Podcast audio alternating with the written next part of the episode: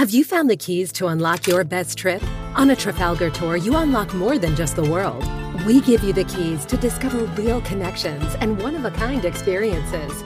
It all starts with expert itineraries where everything is taken care of. With Trafalgar, your money goes further, and so do you. Unlock your best self.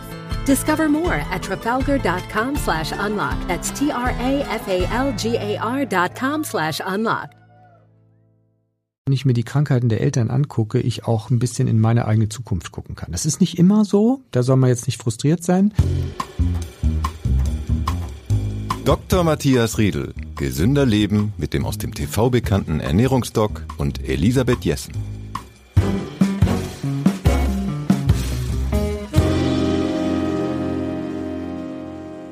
Liebe Hörerinnen und Hörer, willkommen. Heute steht ihr im Mittelpunkt. Äh, ihr habt uns nämlich ganz viele Fragen geschickt.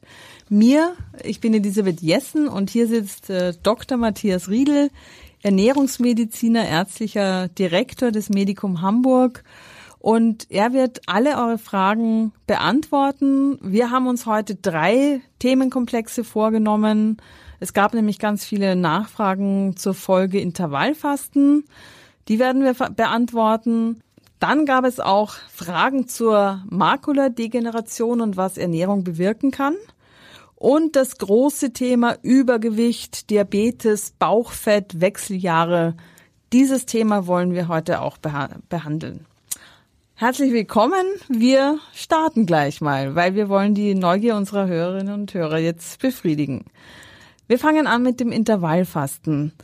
Ähm, Katrin hat uns geschrieben, dass ähm, Sie, Herr Dr. Riedel, bei den Ernährungsdocs ja empfehlen, teilweise nur zwei Mahlzeiten am Tag zu essen.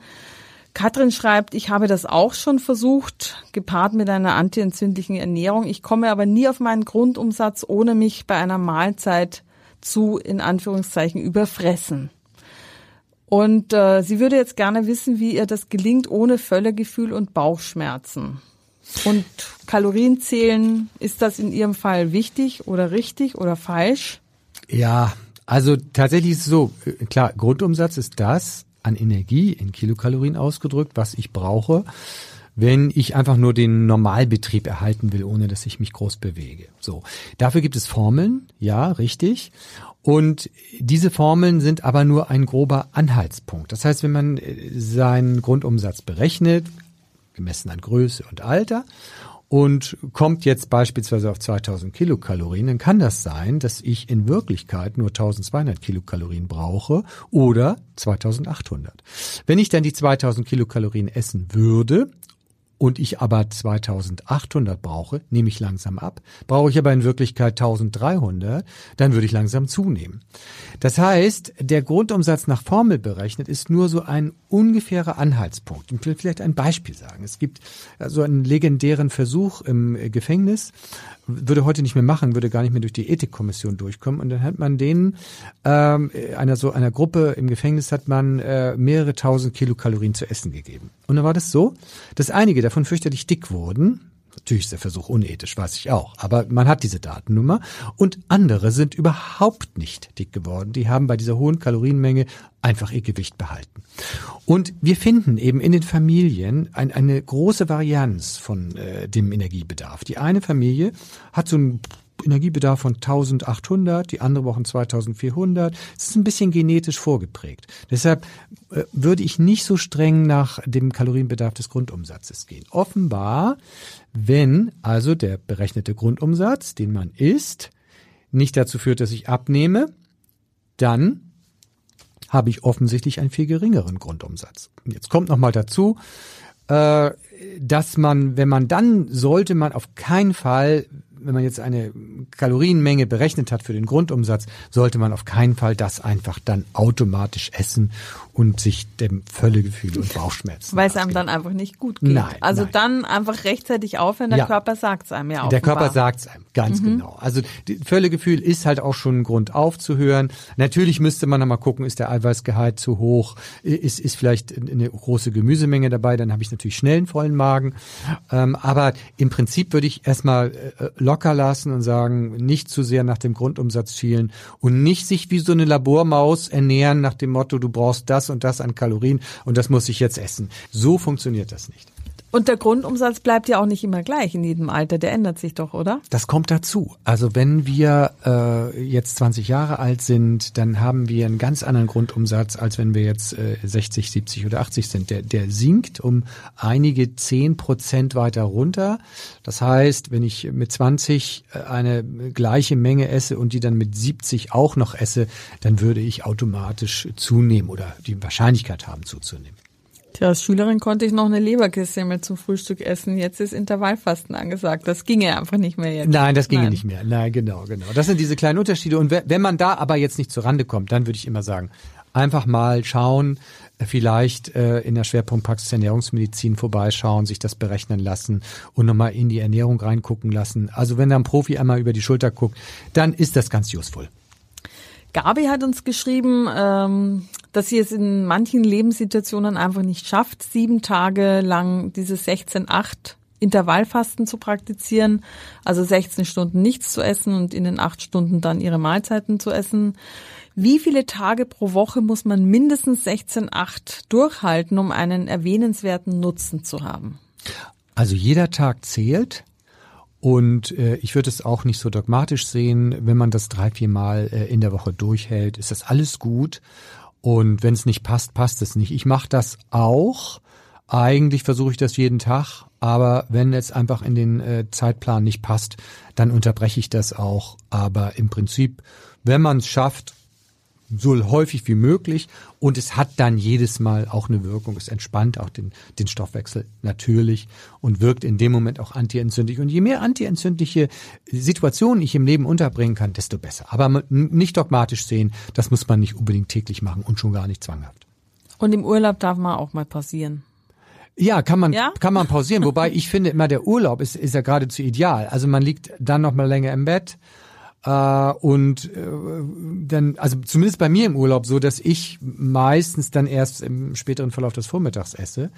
Kombiniere das übrigens dann auch noch mit so einem kleinen Morgenlauf und äh, das ist natürlich Anti-Entzündlichkeit pur, weil das äh, äh, auch noch die Spermidinproduktion im Körper ankurbelt, was ja anti-entzündlich auch wirkt und letztlich verlangsamt aufs Alter. Also das ist natürlich dann super. Aber ich finde, Urlaub ist ganz toll, äh, um einfach auch das Zwei-Mahlzeiten-Prinzip zu machen, weil man hat eigentlich gar keine Zeit. Also sonst müsste ich mich ja morgens setzen und dann schon wieder Mittag essen. Dann kann man ja gar nichts unternehmen. Ah, und dann richtig satt essen, das ist eigentlich das Allerbeste. Ich finde es aber herrlich, wenn mir im Urlaub das Frühstück serviert wird. Das muss auch gar nicht so spät sein. und es gibt immer so Sachen, die ich zu Hause niemals machen würde. In Italien kriegte man dann letztens so äh, gegrilltes Gemüse zum Frühstück. Ich finde das wunderbar. Ja, ja klar, wenn, wenn gerade noch, wenn man es nicht selber machen muss. Also genau. Also das, ja. Gut, jetzt bin ich auch wieder brav beim Intervallfasten dabei. Silke hat uns gefragt, ob Intervallfasten bei gesunden Nichtsteinträgern, nennt sie die, die Gallensteinbildung äh, gefördert wird. Oder ähm, falls Gallensteine festgestellt wurden, ist Intervallfasten trotzdem möglich bzw. zu empfehlen. Die Frage zielt ja darauf ab, ähm, wir wissen, dass starke Gewichtsabnahmen Gallensteine fördern. Also wenn ich jetzt 10, 20 Kilo abnehme, dann habe ich ein höheres Risiko für Gallensteine. Mhm. Aber das Risiko besteht bei Intervallfasten nicht. Also nicht Steinträger fördern damit keine Gallensteinbildung und deshalb können äh, auch Steinträger, Gallensteinträger Intervallfasten machen. Das ist gut, weil also dieses Hoch und Runter von Gewicht fördert eben Gallensteine. Deshalb sind eben auch besonders Frauen davon betroffen, weil sie durch die Schwangerschaft das Gewicht immer häufig hoch und dann wieder runter. Das ist natürlich schon ein Risiko. Aber bei allen Menschen, die jetzt ein starkes Übergewicht hatten und es dann reduziert hatten, da besteht immer ein Risiko, dass sich Gallensteine bilden. Das stimmt. Danke. Dann müssen wir nochmal auf das Thema Makuladegeneration zu sprechen kommen. Sie haben äh, in einer unserer ersten Folgen gesagt, dass Sie selber in Ihrer Familie betroffen sind. Ihre Eltern, glaube ich, waren betroffen. Mhm. Und dass man mit Ernährung dagegen etwas tun kann. Nun haben wir einige äh, Fragen und Mails bekommen zu dem Thema. Und Linda beispielsweise schreibt jetzt stellvertretend für viele andere dass ihr in ihrer Familie ähm, der Vater eine starke Makuladegeneration hat und kaum noch lesen kann. Und sie würde jetzt einfach gerne wissen, worauf sie jetzt schon achten kann, um später weniger gefährdet zu sein. Also Linda ist offenbar noch jung, sie hat ihr Alter nicht dazu geschrieben, aber ich schließe das daraus. Ja, also dahinter steckt ja die, ähm, die Idee, dass wenn ich mir die Krankheiten der Eltern angucke, ich auch ein bisschen in meine eigene Zukunft gucken kann. Das ist nicht immer so, da soll man jetzt nicht frustriert sein, aber ähm, bei sowas wie Makuladegeneration besteht da schon eine gewisse Neigung. Und das kriegen besonders ähm, Menschen mit heller Haut und blauen Augen. Und natürlich spielt da natürlich auch die UV-Belastung im Verlauf des Lebens eine wichtige Rolle. Deshalb kann man da nur sagen, bei Sonne ähm, Sonnenbrille auf, das ist ganz wichtig, gerade in unserer Zeit, wo viele Leute auch am Strandurlaub machen. Aber mh, wir wissen, dass zwei äh, Elemente, das wissen wir bisher, zwei Elemente in der Ernährung tatsächlich so Makuladegeneration verlangsamen können. Punkt eins sind die Carotinoide Lutein und Zeaxanthin. Die sind im grünen Blattgemüse drin, aber auch in Mais beispielsweise und ähm, auch in Orangen. Ja, ähm, und äh, deshalb ähm, gibt's das eben auch als Nahrungsergänzungsmittel. Ich würde es aber immer eher als Lebensmittel nehmen, weil wir damit auch noch äh, andere Effekte haben. Und äh, ich muss es ja oh, ohnehin nehmen, äh, so grünes Blattgemüse. Wir müssen ja 500 Gramm Gemüse auch Können essen. Sie noch mal sagen, welches Blattgemüse?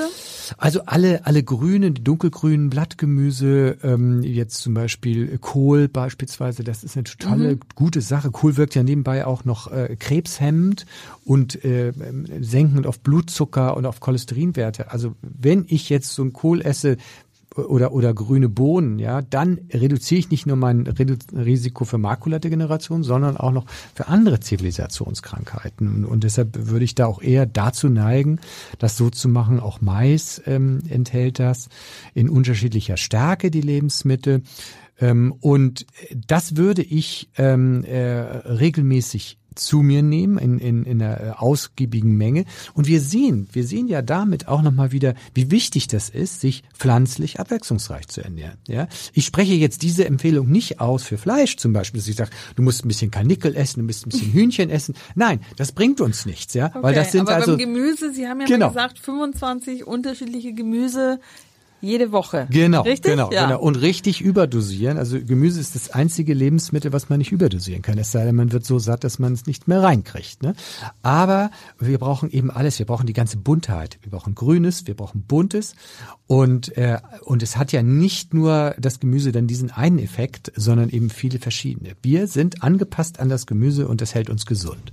Das ist ganz wichtig. Der zweite Punkt ist der, ähm, man sieht in den Studien immer wieder, dass Omega-3 Fettsäuren in ausreichender Versorgung die Makuladegeneration, die Wahrscheinlichkeit dafür reduzieren können. Deshalb, äh, und das ist auch ein Problem in unserer Gesellschaft, wir haben in unserer Gesellschaft ein Missverhältnis von Omega-3 und Omega-6-Fettsäuren. Es ist so, dass unsere Vorfahren ein Verhältnis von 1 zu 1, das heißt genauso viel Omega-3, 6 wie Omega-3-Fettsäuren. Können Sie Omega- noch mal kurz erläutern, was wo drin ist? Genau, also die ähm, Omega-6-Fettsäuren finden wir eher in tierischen Produkten, in tierischen Fetten. Und die Omega-3-Fettsäuren finden wir äh, in, äh, in Pflanzen, aber auch in Algen und in Fisch, also das klassische Fischöl, das ist eben eine Omega-3-Fettsäure. Und unsere Vorfahren, die haben äh, immer am Wasser gelebt, weil das einfach total praktisch war. Da habe ich immer was zum Trinken gehabt, ja. Und dann haben die auch äh, die Fische aus dem See gegessen. Auch die Forelle enthält Omega-3-Fettsäuren. Und die am Meer sowieso, also die glücklichsten in dieser Beziehung sind die Inuit, ne? Äh, die, die, die haben das weltbeste äh, Omega-3 zu Omega-6-Säure-Verhältnis. Und ähm, nun muss man sagen, durch diese moderne Ernährung, westliche Ernährung, Fertigprodukte, liegt das Verhältnis mittlerweile bei äh, dem Zehnfachen der Aufnahme von Omega-6-Fettsäuren, die entzündungsförderlich sind. Äh, und teilweise, wenn man sich richtig schlecht ernährt, erreichen die Leute bis zu 70-fach zu viel Omega-6-Fettsäuren. Wir, wir haben ein Problem äh, in der Omega-3-Versorgung in der Bevölkerung. Also wir nehmen zu viel Omega-6 zu Ja. uns und zu wenig Omega-3. ganz genau, ganz genau. Und die Überversorgung, ist die ein Problem oder Ja, die Überversorgung ist ein Problem, weil, weil diese beiden Fettsäuren, Omega-6 fördert eher Entzündung, Omega-3 dämpft sie. Und das muss im Gleichgewicht stehen. Entzündungen sind ja gut, Entzündungen sind Reparaturprozesse, wir brauchen die. Wenn aber ich zu viele wir machen jetzt mal Entzündung, Fette haben, mhm dann hört das gar nicht mehr auf, ja. Dann tut plötzlich die Hüfte weh, wo ist eigentlich Arthrose? Ja, natürlich ist Entzündung gut für eine Reparatur, aber wenn da überhaupt keine Reparatur mehr zustande kommt, sondern nur noch Entzündung, dann tut uns das einfach weh. Und wir können mit mehr Omega-3-Fettsäuren diese Entzündung eindämmen. Das hat in alle Bereiche äh, Konsequenzen. Das hat bei Covid-Komplikationen eine Konsequenz, bei Hüftarthrose, überall, bei Rheuma und so weiter. Aber diese Omega-3-Fettsäuren sind auch, um wieder zur Makuladegeneration mhm. zurückkommen, wirken protektiv gegenüber einer Makuladegeneration. Also diese beiden Dinge, dieses Xeaxanthin und Lutein, sollte man äh, durch äh, Gemüse zu sich nehmen und tatsächlich auch mal den Omega-3-Index messen lassen, mal zu gucken, wie bin ich denn versorgt. Also 80 Prozent der Bevölkerung ist extrem schlecht versorgt. Äh, wir sollten acht Prozent Versorgung erreichen und wir haben zum Teil richtig schlechte Werte. Äh, zwischen zwei bis drei sehen wir das teilweise bei, bei kranken Menschen. Die sind dann natürlich auch mehr im Entzündungsmodus. Und mhm. Entzündungsmodus heißt auch schneller zu altern. Und das ist auch für die Makula nicht gut.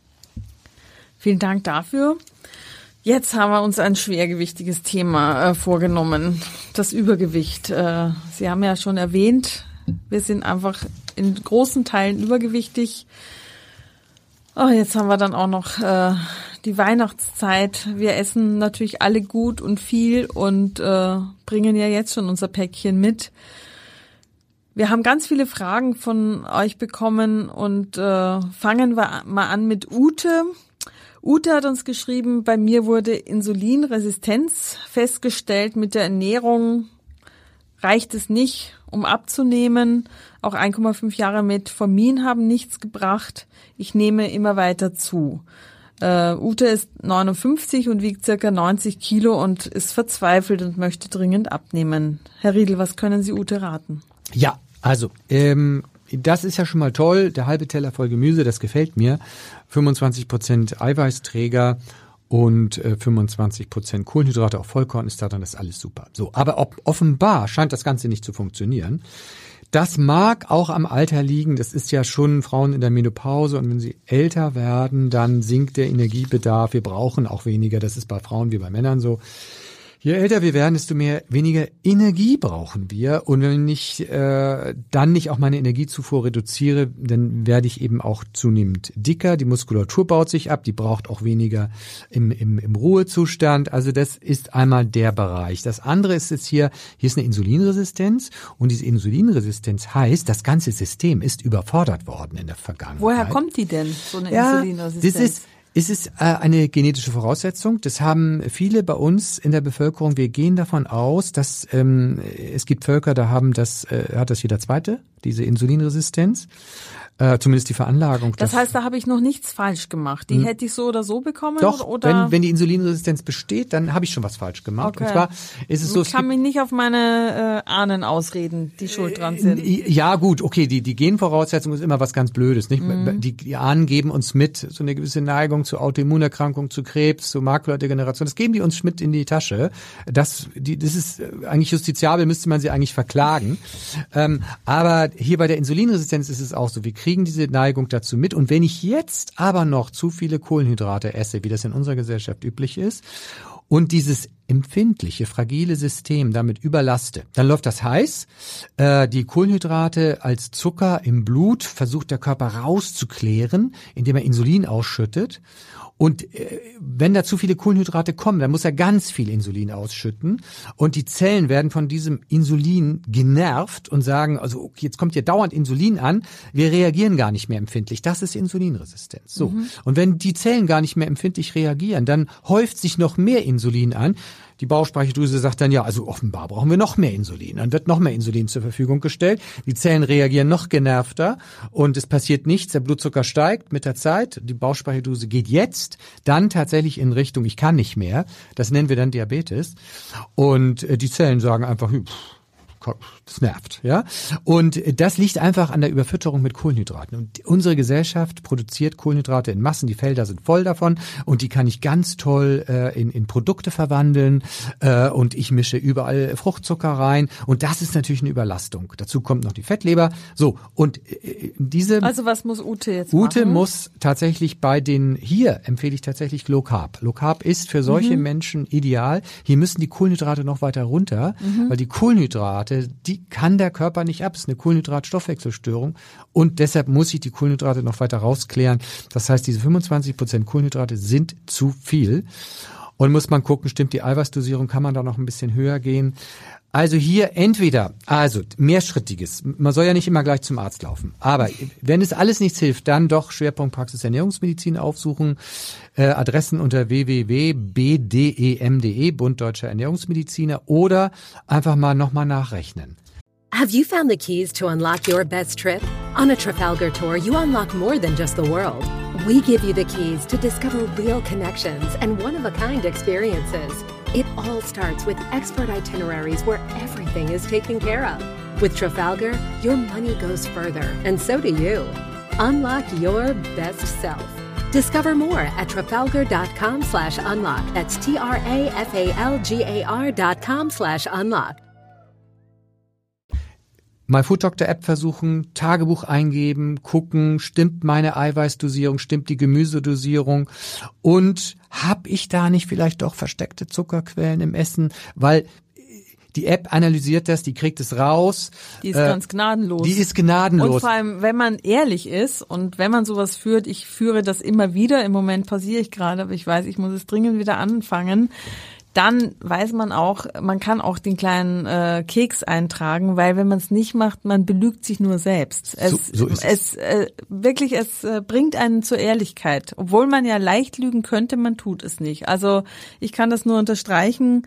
Eine, äh, Ernährung, ein Ernährungstagebuch zu führen, ist auf jeden Fall ganz sinnvoll und die App hat mir geholfen, dann auch diesen Anteil an Kohlenhydraten, Eiweiß und Gemüse einfach ganz klar ausgerechnet zu kriegen. ja, genau, Macht haarklein. ein bisschen Mühe, Ja. aber funktioniert gut. Es ist so, gerade wenn man schon, hier ist ja viel gut gemacht, wenn man schon viel gut macht. Also Mhm. wir finden immer was, aber die App findet auch was. Und wenn, wenn man mit der App da nicht klarkommt, dann muss man tatsächlich zum Ernährungsmediziner. Und manchmal kriege ich auch die Botschaft, also mit der App habe ich dann gelernt, auf zwei Mahlzeiten umzusteigen und da purzelten die Funde. Ja? Also ich sag mal so, manchmal sind es Kleinigkeiten. Ne? Die Leute kommen auch zu mir, die haben ja so viel gelernt, auch durch die Ernährungsdocs. Und dann sehe ich das Tagebuch und denke, boah, alle Achtung. Also vor 20 Jahren haben wir solche Tagebücher nicht gesehen. Da tut sich viel. Aber dann beruhige ich die Leute auch gleich, keine Sorge, wir finden immer was. Ja?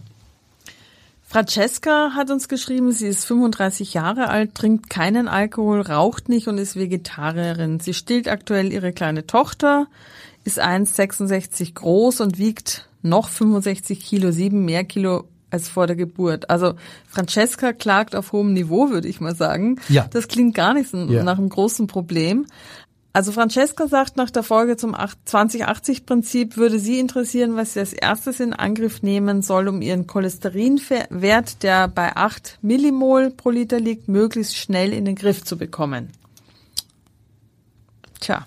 Ja, also- äh, klar, no, nochmal zu, zu dieser ähm, dem Wunsch, natürlich, ich weiß, dass bei Frauen ist es so, jedes Kilo ist zu viel und jedes Kilo ist dann dramatisch zu viel. Äh, da- das ist immer alles relativ. Das, ich versuche dann auch immer alle so ein bisschen zu, zu beruhigen und sage, man sieht's nicht, nein, die Patienten, Patientinnen sehen das.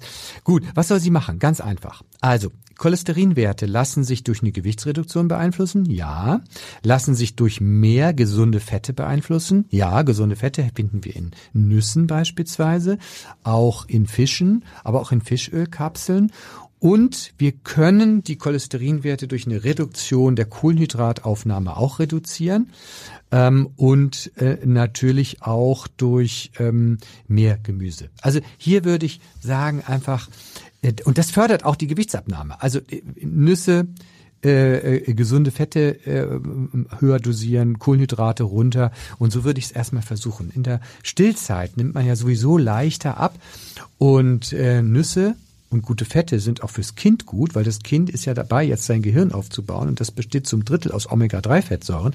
Deshalb äh, kann man gar nichts Besseres tun, als sich mit viel Gemüse äh, und mit, mit gesunden Ölen einzudecken, damit das Kind nachher in Mathe eine 3 kriegt oder eine 2 oder eine 1 vielleicht sogar, mhm. äh, anstatt eine 5 oder eine 4. Zum Thema Cholesterinspiegel haben wir gleich noch hier eine Frage und zwar von Fishman, so nennt er sich in seiner Mail. Er schreibt, ich habe aufgrund eines genetisch bedingten erhöhten Cholesterinspiegels Spiegels eine äh, koronare Herzerkrankung. Sämtliche auf dem Markt befindlichen Medikamente vertrage ich nicht. Dazu hat er noch Diabetes 2, nimmt aber keine Medikamente. Er schreibt, ich habe durch Ernährung und Bewegung viel bewirkt. Nun ist auch noch der Harnspiegelwert erhöht und irgendwie kann ich fast gar nichts mehr essen, was für Diabetiker gut ist, muss er meiden. Äh, ich weiß nicht weiter. Ja, da äh, kursieren tatsächlich noch viele äh, Ernährungstipps Leichen ähm, äh, und das ist so das Typische, nicht? Also, mhm. Also wenn man dann erstmal mehrere ernährungsbedingte Erkrankungen hat, dann hat man eine lauter Verbotslisten. Wenn man die übereinander legt, dann bleibt nichts mehr übrig. Gut, wenn man dann nichts mehr isst, wird es ja auch alles besser, aber das passt natürlich nicht. Aber ganz nicht. ohne geht's ja auch. Ganz nicht. ohne geht's mhm. auch nicht. Also, was liegt hier vor? Wir haben hier also tatsächlich äh, den Typ 2 Diabetes, das ist auch ein sogenanntes metabolisches Syndrom, also erhöhter Blutzucker gehört dazu, erhöhte Blutfette, Bluthochdruck gehört dazu und natürlich der Harnsäurespiegel, der steigt dann auch noch. Und nun wird leider immer noch der Fehler gemacht, Harnsäure entsteht aus der Verstoffwechslung von Zellkernen und wenn ich viele Zellkerne esse, zum Beispiel in Hülsenfrüchten oder in Fleisch, dann steigt der Harnsäurespiegel an. Ja, aber der Harnsäurespiegel ist ja erhöht, nicht nur weil ich viele Zellkerne esse, sondern weil ich Übergewicht habe. Das heißt, wenn ich Normalgewicht habe, sind diese Zellkerne alle völlig egal. Das heißt, ich behandle jetzt am besten das Übergewicht und dann reduziert sich der Harnsäurespiegel von ganz alleine. Der Blutzucker wird besser, die Blutfettewerte auch. So. Und deshalb muss man hier einfach sagen, ähm, auch wenn der, äh, der Cholesterinspiegel genetisch sein soll, wir müssen hier die Gesamtkonstellation behandeln. Das heißt, hier besteht ein erhöhtes Arterioskleroserisiko. Und dann würde man sagen, ich versuche mich so gesund wie möglich zu ernähren, also mit vielen gesunden Fetten, mit, mit einem hohen Gemüseanteil und reduziere natürlich Fleisch und esse mehr Hülsenfrüchte. Weil Hülsenfrüchte wirken antidiabetisch. Die, ich weiß, dass viele Kollegen diese Hülsenfrüchte auch noch, weil sie den Harnsäurespiegel erhöhen können, äh, weil mit der vielen Zellkerne, äh, dass sie das verbieten. Aber am Ende führen Hülsenfrüchte zu einem besseren Gewicht und ein besseres Gewicht lässt nachher alles sinken. Blutfette, Cholesterin und Harnsäure. Das heißt, das primäre Ziel muss hier sein, Gewicht senken, dann wird alles besser. Dann wird sogar auch das Risiko für eine koronare Herzkrankheit, also eine Arteriosklerose, besser. Manuel, vielen Dank. Manuel hat uns geschrieben, und ich glaube, das passt da ganz gut im Anschluss, wie kann man gezielt den Bierbauch loswerden? Den kriegt man ja auch nicht von heute auf morgen und man kriegt den auch nicht nur durchs Bier, oder? Ja, das ist halt äh, klar. Bier enthält Energie, Alkohol enthält Energie. Das ist richtig. Bier enthält Zucker. Also wenn ich viel Bier trinke, nehme ich natürlich auch Kalorien zu mir. So, das fördert natürlich auch die Gewichtszunahme. Das ist das eine. Aber äh, es gibt Lebensmittel, die ganz gezielt äh, den Stoffwechsel so beeinflussen, dass die Menschen, die davon viel essen, eher einen geringeren Teilchenumfang haben. Das sind jetzt nicht Lebensmittel, wo ich sage, ich esse die und dann schmilzt das alles weg. Es Schade, sowas hätten wir doch ja, aber gerne gehört. So, so, so, so ein Geheimrezept. Das gibt hm. es leider nicht, aber äh, in diese Richtung gehören Hülsenfrüchte und Nüsse. Bei Nussessern weiß man, haben sie im Schnitt einen geringeren Teilchenumfang und ähm, äh, die wirken gewichtssenkend. Da ist das bewiesen durch Studien. Das heißt, wodurch ist denn dieser Bierbauch entstanden? Dieser Bierbauch ist entstanden durch ein zu viel an Kohlenhydraten, möglicherweise auch ein zu viel an schlechten Fetten. Und genau das muss ich runterfahren. Ich muss schlechte Fette runterfahren. Ich muss gute Fette hochfahren. Die habe ich in Nüssen, die habe ich in Fisch, die habe ich in Olivenöl, in Rapsöl. Nebenbei, Olivenöl macht auch besser satt und wer satt ist, isst nicht das Falsche. Und dann muss ich die Kohlenhydrate runterfahren, weil der Bierbauch sind gespeicherte Kohlenhydrate, ja, die sind da ja eingelagert sozusagen im Keller und äh, die muss ich verbrauchen. Das heißt, ich habe genug Energie, ich brauche keine Kohlenhydrate mehr zu essen. Ich würde hier raten, tatsächlich die richtige Eiweißmenge, da sind wir bei 1 bis 1,2 Gramm pro Kilogramm Körpergewicht, halb pflanzlich, eben aus Nüssen, Hülsenfrüchten beispielsweise oder auch Kohlgemüse, Pilzen, die enthalten auch viel Eiweiß Und Kartoffeln, Reis, Nudeln lasse ich eigentlich, wenn es geht, erstmal auf dem Teller liegen oder ich tue sie gar nicht auf den Teller. Manuel hat auch noch geschrieben, ähm, offenbar ist sein angestrebter Gewichtsverlust fünf Kilo. Würden Sie eine Stoffwechselkur mit stark reduzierter Kalorienzahl empfehlen? Also sprich, äh, einfach die Ernährung umstellen, nehme ich mal ist die Frage. Ja, die Ernährung umstellen, aber das lese ich da genau raus, mit reduzierter Kalorienzahl. Ja. ja, das ist ja Kalorienzählerei. Kalorienzählerei ist ja, das ist eins der wenigen Verbote verboten. Ja, Wenn ich jetzt mein Essen danach sortiere, wo wenig Kalorien drin sind, dann bin ich auf dem falschen Weg. Ähm, ich würde dann das ist ein schönes Beispiel, ja. Also ein, ein, ein, ein äh, Salatkopf enthält genauso viel Kalorien wie ein Toastbrot. Und klar, ein Toastbrot macht überhaupt nicht satt, der ganze Salatkopf schon. Da bin ich erstmal schon lange beschäftigt, den runterzukauen. So, das heißt, wenn ich Kalorien spare, dann könnte es sein, dass es völlig egal ist, ob ich jetzt dieses Toastbrot esse oder den Kopfsalat. Aber es ist nicht egal. Weil nämlich der Kaloriengehalt zwar gleich ist zwischen diesen beiden Lebensmitteln, aber der Kohlenhydratanteil bei dem Toastbrot ist, ist zu hoch und der geht direkt in den Bierbauch. Bei dem Salat ist es ganz was anderes. Der macht überhaupt einen ganz langen Blutzuckeranstieg. Es führt eher dazu, dass man schnell satt ist und langanhaltend satt ist. Und der wirkt eher gegen den Bierbauch. Deshalb meine Empfehlung, vergesst die Kalorienzählerei. Das machen wir nie sondern esst das, was satt macht. Und das ist eben Gemüse und das ist Eiweiß. Und wenn ihr satt seid, esst ihr auch automatisch weniger Kalorien. Kalorien zählen macht nicht glücklich. Und ehrlich gesagt, jedes Lebensmittel hat seine eigene ganz typische Kalorienzählerei. Also würde ich lieber Chinesisch lernen, weil weil das sind ja einzelne Vokabeln, ja. Ähm, und das muss man auswendig lernen oder in Listen nachgucken. Wie langweilig ist das denn? Äh, deshalb äh, ist das gegen Lebensqualität und Kalorienzählen verursacht nur Frust und wird irgendwann aufgegeben und dann macht man es mal wieder, dann hört man wieder auf, aber es führt nicht zum Erfolg. Ganz bestimmt nicht.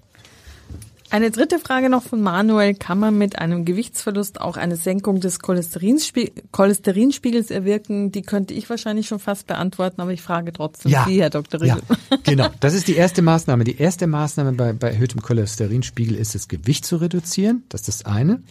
Und dann einmal das Essen nochmal umzustellen, aber äh, auf äh, gesündere Fette beispielsweise, Ballaststoffe.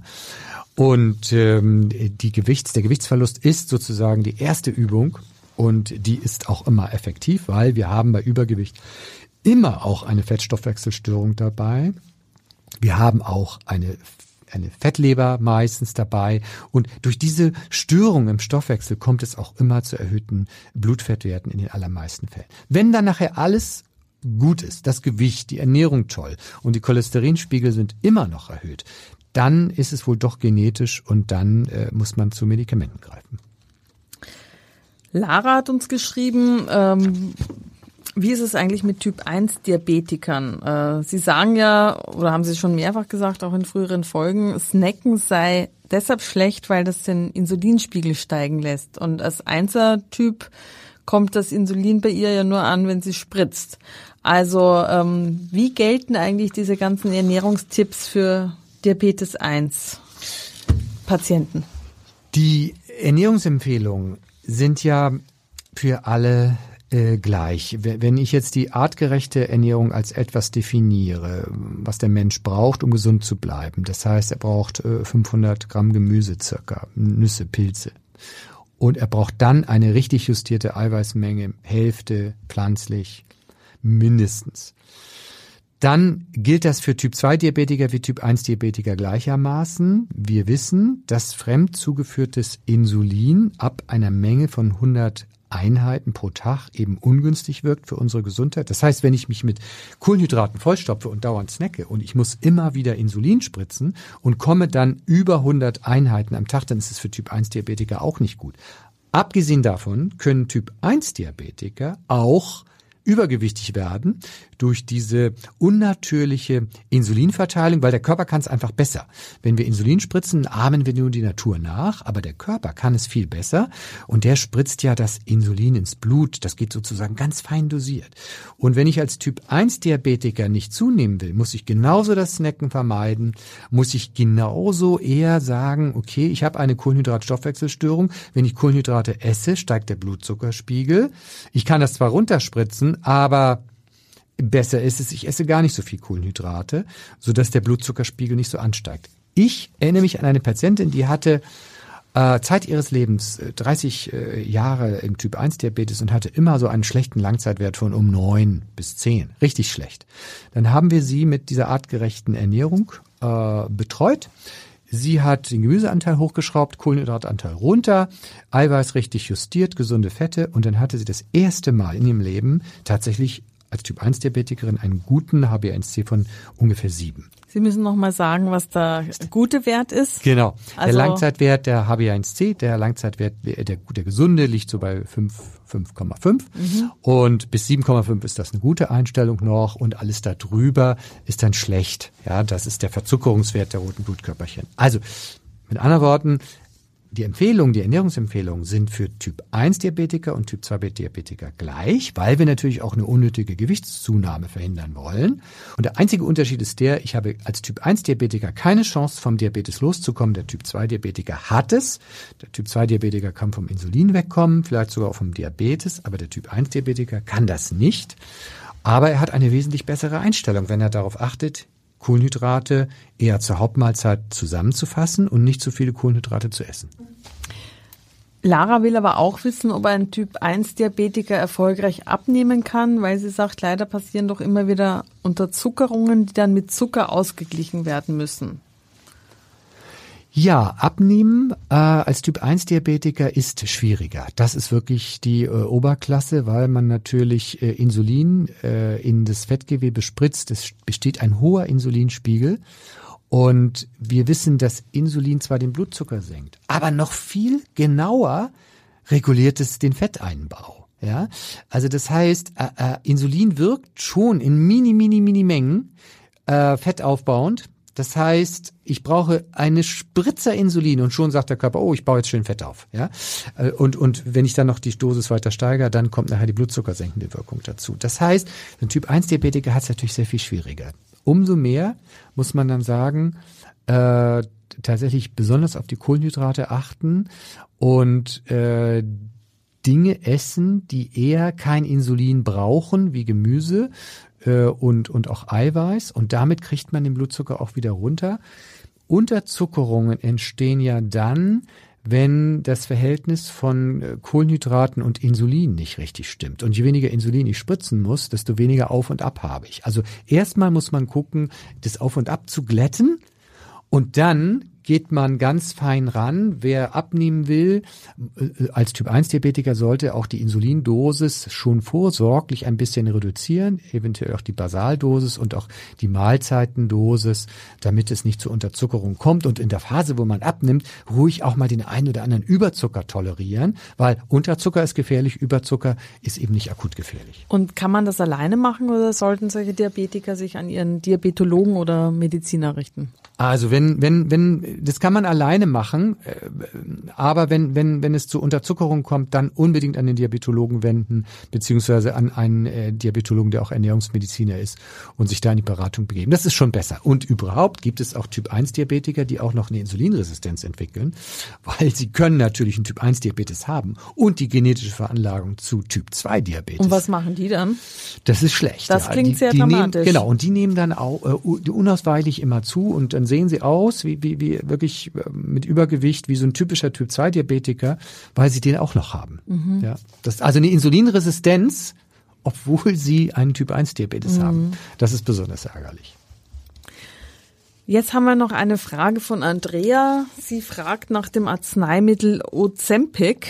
Ich hoffe, ich spreche es richtig aus. Ja. Es ist doch ein Irrglaube, nach Absetzen des Arzneimittels so rank und schlank zu bleiben. Wie wirkt Ozempic und was ist danach? Also diese Substanzgruppe, wir nennen die äh, die Inkretin-Mimetika, ähm, die, diese Substanzen enden alle mit Glutit am Ende. Also der erste war Liraglutid und Ozempic ist Semaglutid.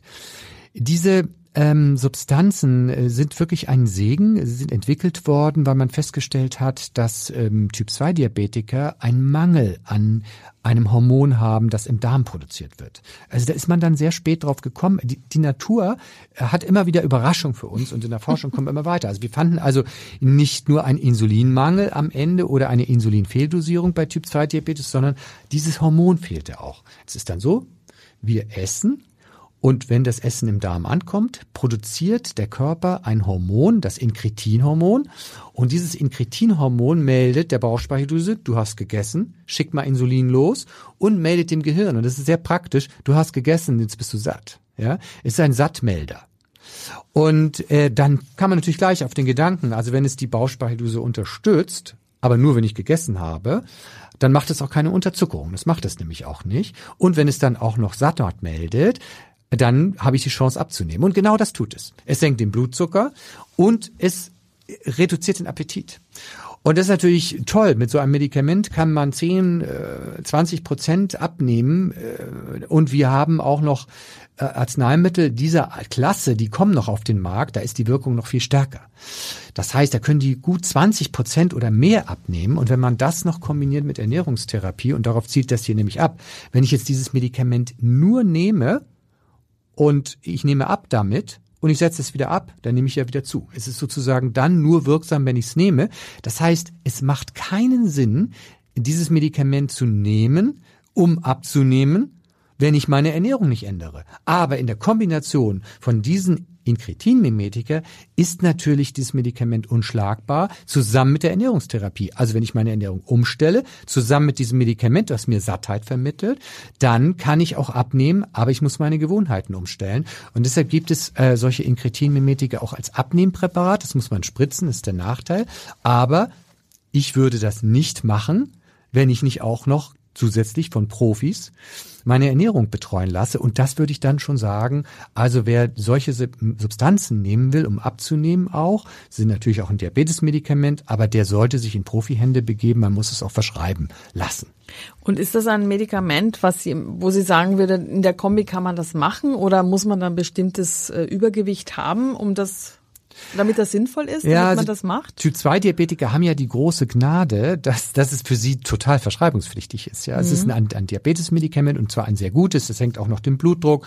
Es äh, wirkt gegen Fettleber. Klingt doch super. Ja, also das hat tatsächlich eine ganze Menge ähm, positive Wirkung und äh, äh mindert auch äh, die Entzündung im Körper. Ein Nachteil hat es, äh, diese Sattheit im Gehirn, die, die kann man auch empfinden als, oh, ich bin pappsatt, oh, ich bin so satt, dass mir übel wird und es kann eben auch zu Übelkeit führen. Das mhm. zeigt einfach nur, dass es wirkt, aber manche mögen diese Übelkeit nicht.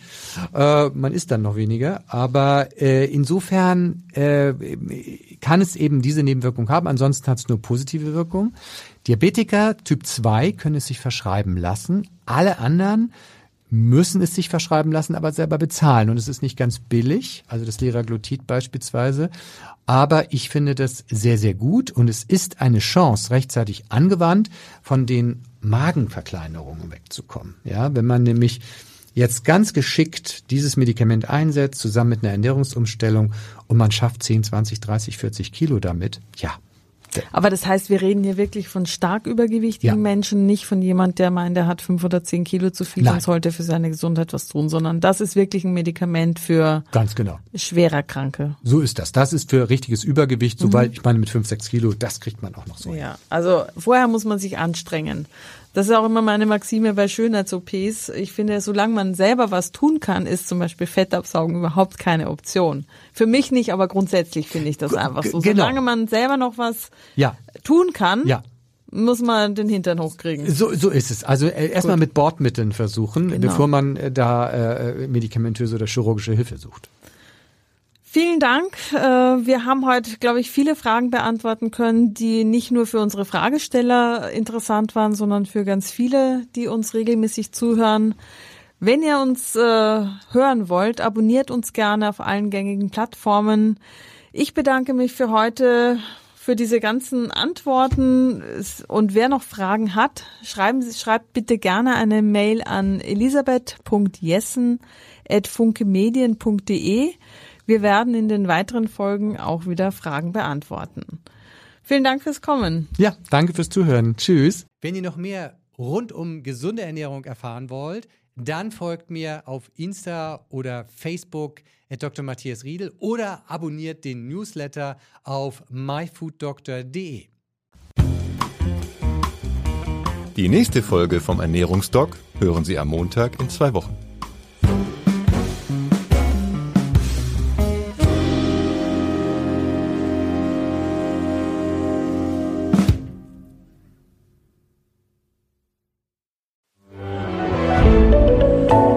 Podcast von Funke.